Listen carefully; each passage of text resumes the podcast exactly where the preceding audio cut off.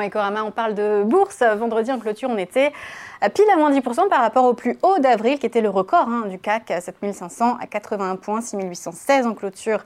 Euh, vendredi, ça continue à baisser. En plus, euh, ce matin, 10% de plus, un marché de correction. Comment conduire son navire en temps de tempête?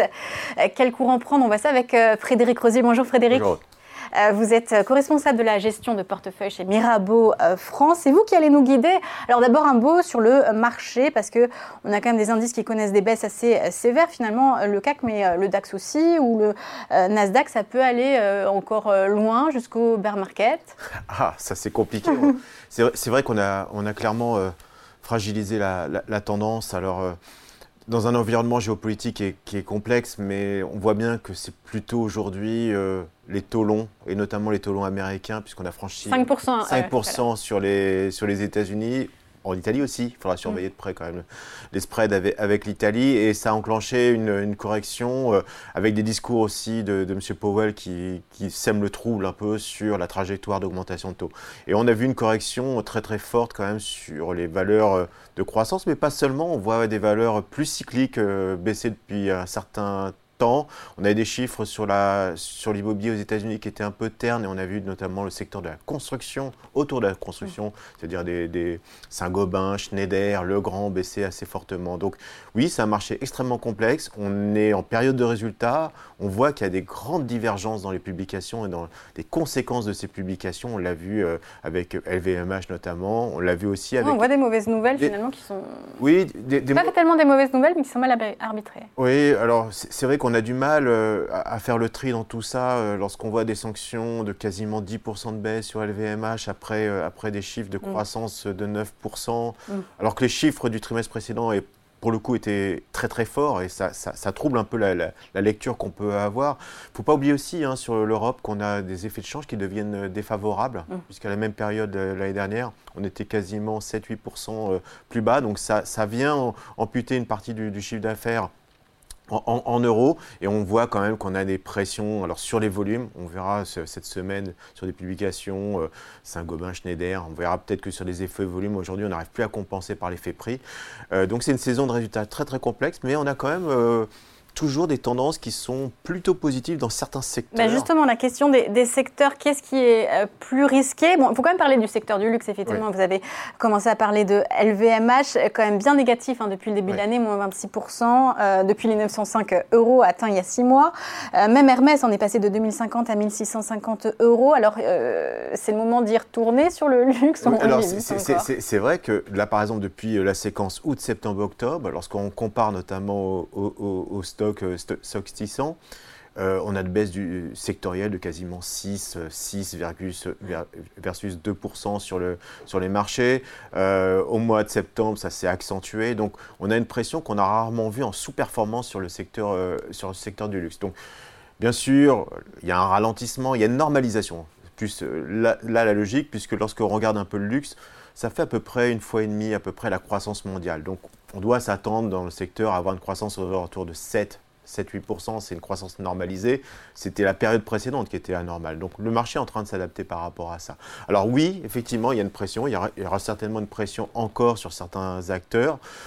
Voilà, après, euh, je pense qu'il faut faire le tri dans tout ça. On arrive sur des valorisations qui sont extrêmement basses, que ce soit en, relatif ou, même en absolu, hein, puisque vous l'avez dit, euh, LVMH, euh, c'est moins 30 hein, par rapport au mm. point haut. Donc c'est une correction qu'on a rarement vue. On l'a peut-être vue effectivement en mars 2020, mais là, on revient effectivement sur des niveaux de multiples qui sont extrêmement attractifs. Donc là, il y, a, matière à se réfugier quelque part. Alors une fois que les publications sont faites, LVMH hein, c'est fait, L'Oréal c'est fait, on va attendre quand même Hermès, parce que Hermès, on est sur des multiples quand même qui sont très très élevés et, euh, même si on aura peut-être une croissance de 13%, euh, sur des multiples aussi hauts, on ne peut pas avoir le droit à l'erreur.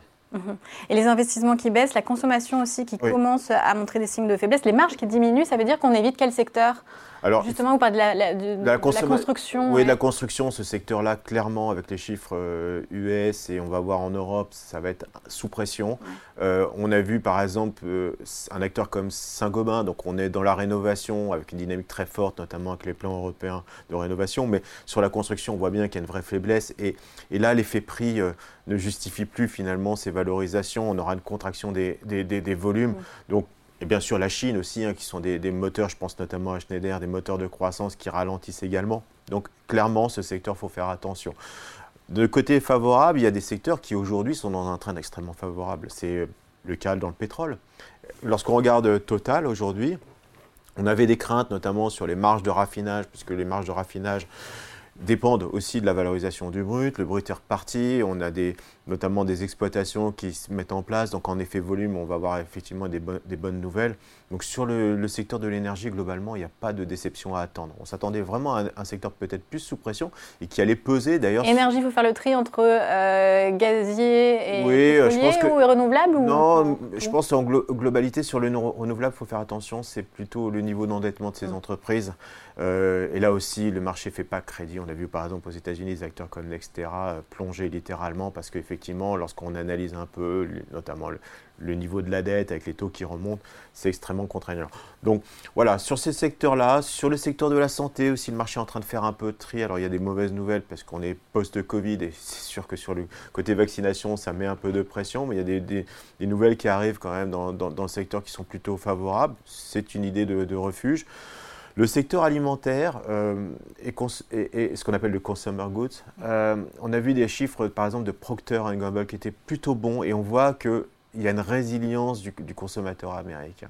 Donc là aussi, il faudra peut-être être moins agressif en termes de d'avis négatifs sur le secteur, je faudra faire le tri post-résultat. Donc il y a encore pour l'instant toute une série de, secteurs et j'ai pas parlé. Le secteur bancaire qui Voilà, j'allais parler du secteur bancaire.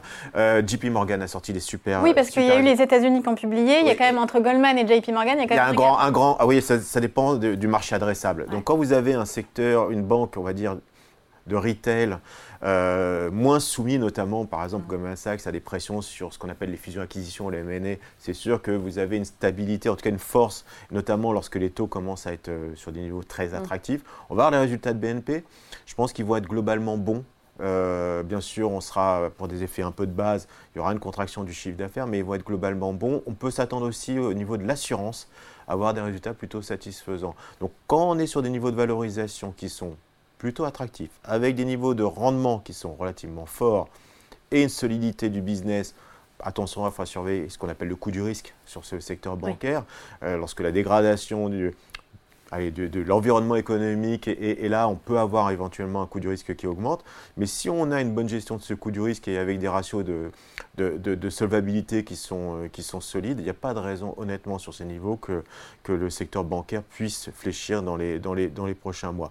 Bien sûr, si la récession s'installe, si un effondrement de l'économie, ah là, le, secteur bancaire ne sera pas immune à une, à une correction, mais clairement aujourd'hui, fait partie de ces secteurs mmh. un peu défensifs au regard de son rendement et de sa valorisation. Et géographiquement, on a euh, une poche qui peut être intéressante, c'est le Japon. Enfin, en tout cas, le Nikkei, il, baisse hein. moins que ah, euh, le. Il est très solide. il gagne quasiment 20% depuis euh, le, 1er janvier.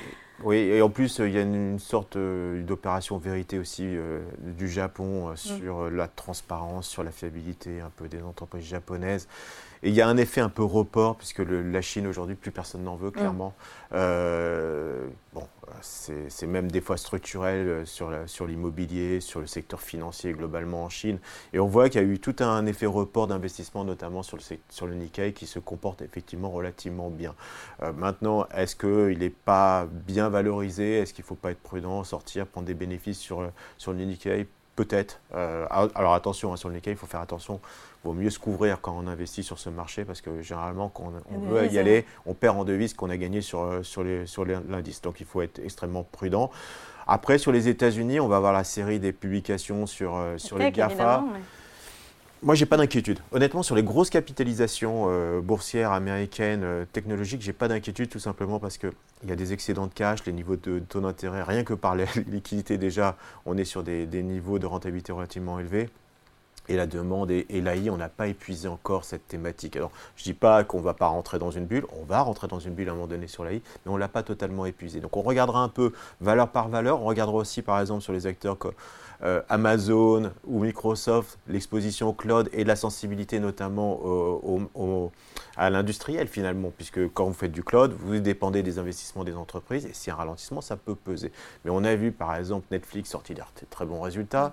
On voit quand même des acteurs aujourd'hui qui sont plutôt, euh, plutôt solides. Donc je m'attends quand même plutôt à un rebond du secteur des technologies et plus généralement des valeurs de croissance sur les niveaux actuels. Donc il faudra trouver juste ce point pivot euh, sur le 10 ans américain. Techniquement, le 5-10 pourrait être une sorte de, de, de, niveau de rappel parce que ça aplatit la courbe des taux aux États-Unis. on pourrait avoir dans ce cas-là effectivement un retour vers la, vers la croissance et des, valeurs de, croissance. Donc je ne suis pas inquiet, je pense qu'il y, y a, des opportunités sur la faiblesse.